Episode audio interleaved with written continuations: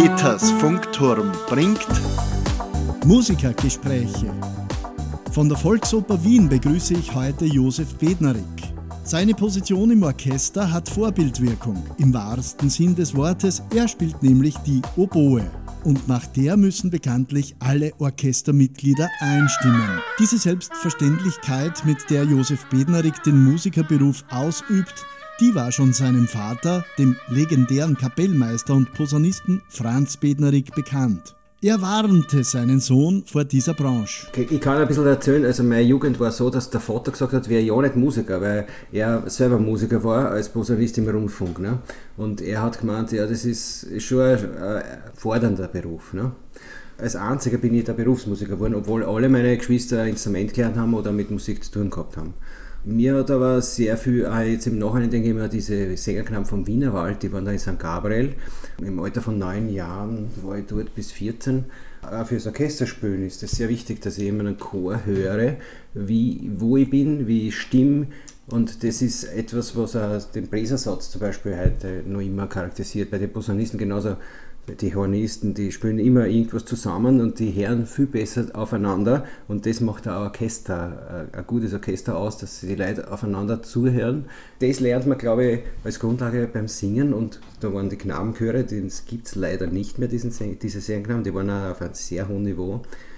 Und so bin ich in das eine gewachsen. Und mit 14, wie ich Stimmbruch gehabt habe, habe ich dann auch kurz einmal Trompeten gelernt, kurz Klarinette probiert, weil immer ein Onkel von uns, der Herr Bolacek, immer Kummer ist, der war auch im Rundfunk, Klarinettist, und der hat jeden Samstag hat der als einziger rauchen dürfen, hat seinen Kaffee gekriegt, sein Punschkrapferl, und meine Brüder sind angetanzt und haben alle Quartett gespielt mit dem Vater, und wir mussten immer Tone aushalten und alles. Und ich habe dann einmal zufällig im Radio ein Oboe gehört und habe gesagt, du Vater, was ist denn das überhaupt? Bei so einem Pasticcio. Und er sagt, ja, Oboe, und dann, das war mein Glück, ist er zu einem Kollegen gegangen auch im Rundfunk, der ist leider vor kurzem gestorben, der Herr Professor Kuttner hat er geheißen. Und der hat dann eine Oboe vom Rundfunk, die zu lang war, weil die Stimmung war früher tiefer.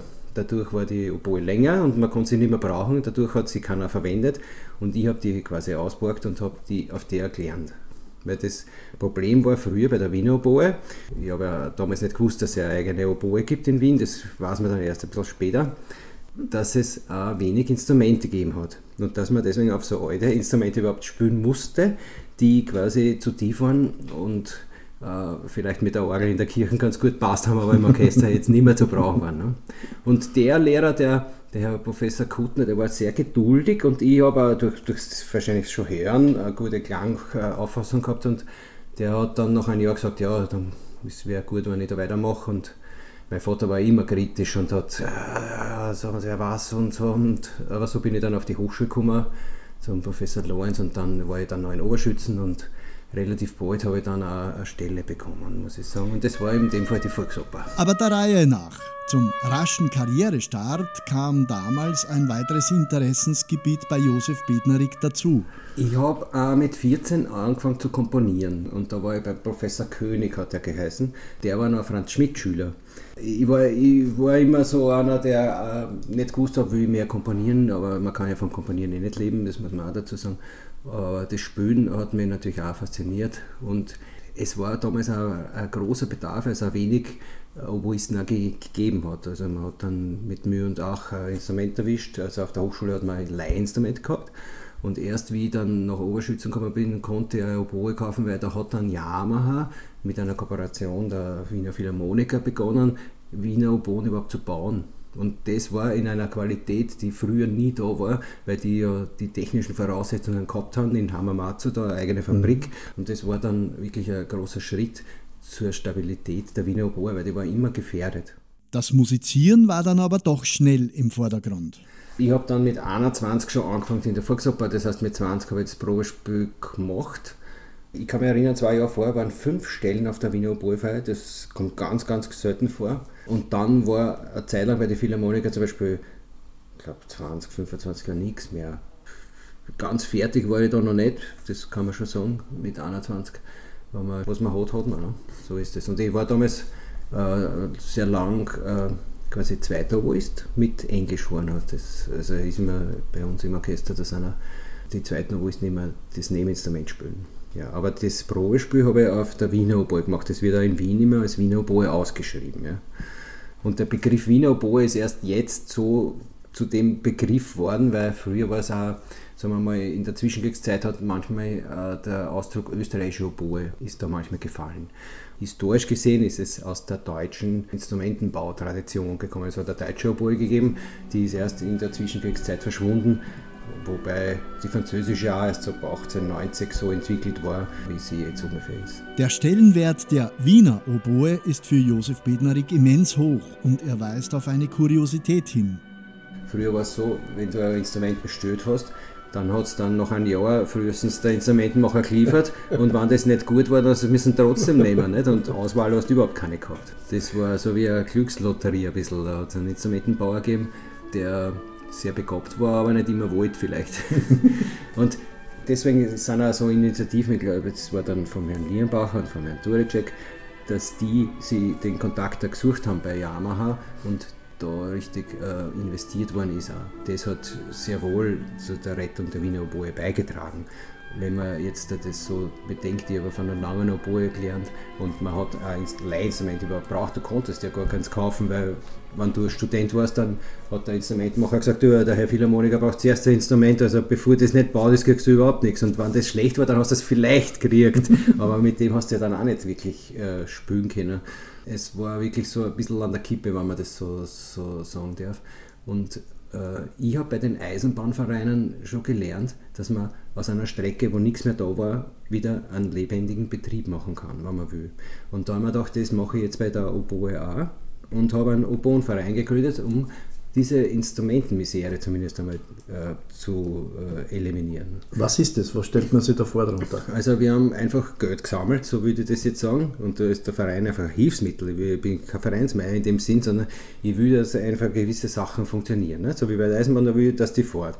Und bei, der, bei einem Instrument ist es so, ein Kind soll jetzt nicht tausende Euro aufwenden müssen, damit es überhaupt Oboe lernen kann. Es ist bei der Wiener Oboe nicht so leicht zu bauen, weil sie doch ihre Tücken hat und deswegen glaube ich, äh, auch wenn man glaubt, man kann das so leicht, äh, eine gewisse Erfahrung braucht.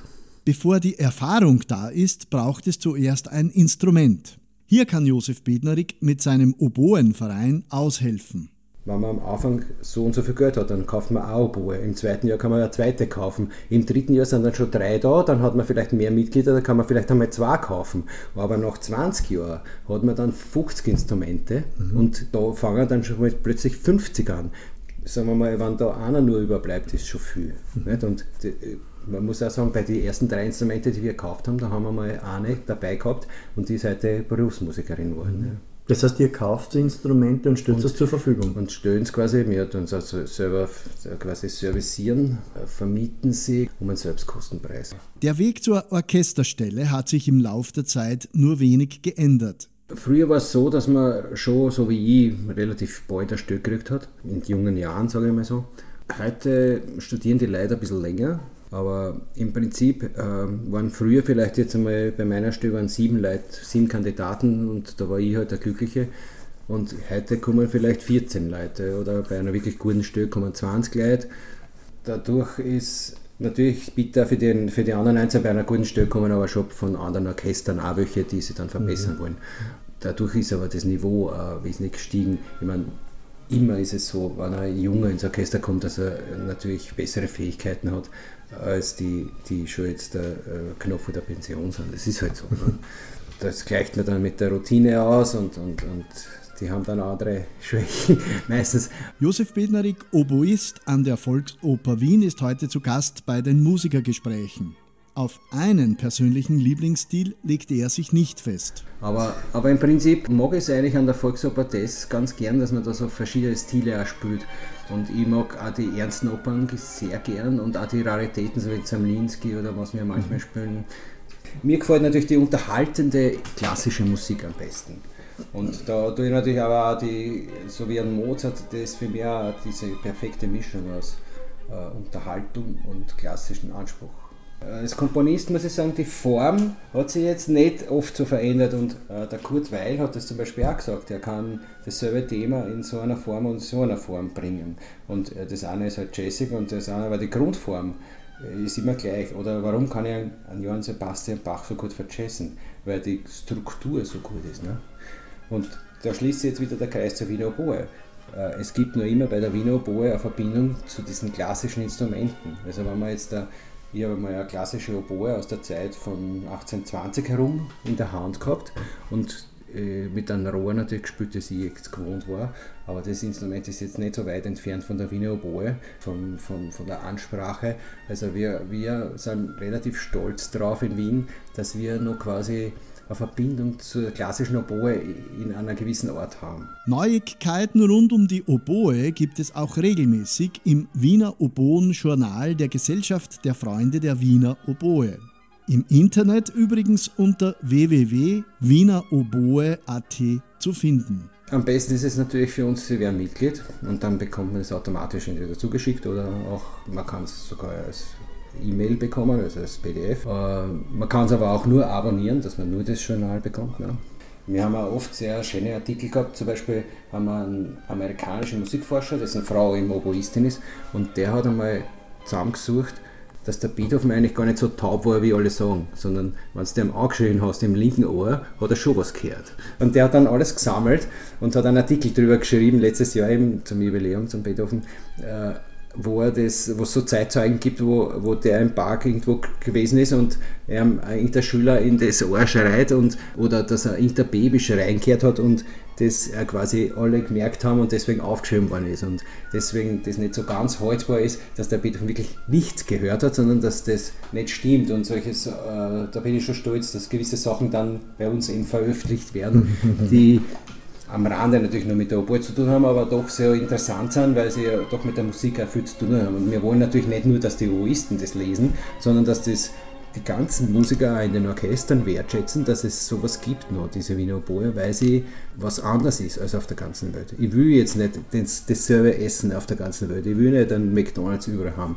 Ich möchte meine eigene Sauce haben. Ich möchte mein eigenes, mein eigenes Sprachidiom haben. Und das soll anders sein. Es war früher viel mehr ausgeprägt, als die Orchester auf der ganzen Welt verschieden geklungen haben. Das hat Französisch gelungen, das hat Italienisch gelungen, es hat die Deutsche haben auch ein bisschen anders gelungen und die Amerikaner überhaupt. Und heute ist aber die Tendenz so, dass vieles gleich klingt und das mag ich schon überhaupt nicht.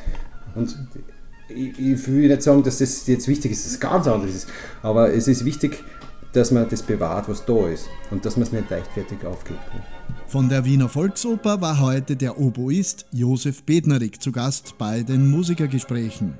Peter Friedetzky sagt wieder Servus.